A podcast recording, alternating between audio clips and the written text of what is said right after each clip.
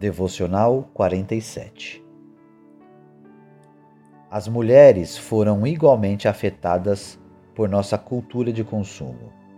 Hoje, tanto os homens como para as mulheres, o casamento não é um modo de formar caráter e criar comunidade, mas de alcançar objetivos pessoais. Todos estão à procura de um parceiro que satisfaça seus desejos emocionais sexuais e espirituais. O resultado é um idealismo extremo, que por sua vez gera um profundo pessimismo de que será impossível encontrar o cônjuge certo. Esse é o motivo pelo qual muitos adiam se casar e nem sequer reparam em excelentes cônjuges em potencial porque os consideram inadequados. O significado do casamento, página 42. Cimento fresco. Ou não. As mulheres têm mais opções do que jamais tiveram.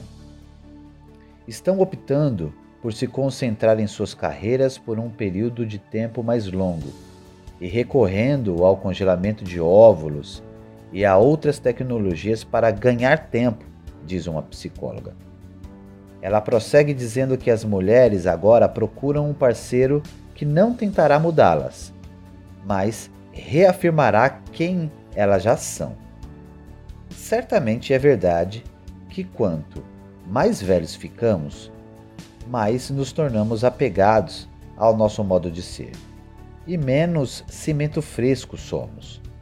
Mas, quando chegamos a nos ver através dos olhos de nosso cônjuge, reconhecemos que somos tanto melhores quanto piores do que pensávamos.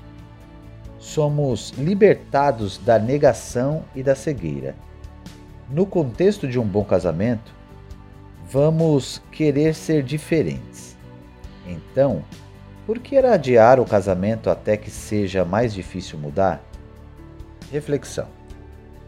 Liste algumas maneiras pelas quais é um pensamento tacanho adiar o casamento em termos gerais até que se possa ter definido o seu modo de ser. Pensamento para a oração. Ajude o seu cônjuge a se ver melhor por meio do casamento. Peça a Deus que impeça você de ser crítico demais ou de não ser crítico o suficiente e lhe ensine a fazer tudo por amor.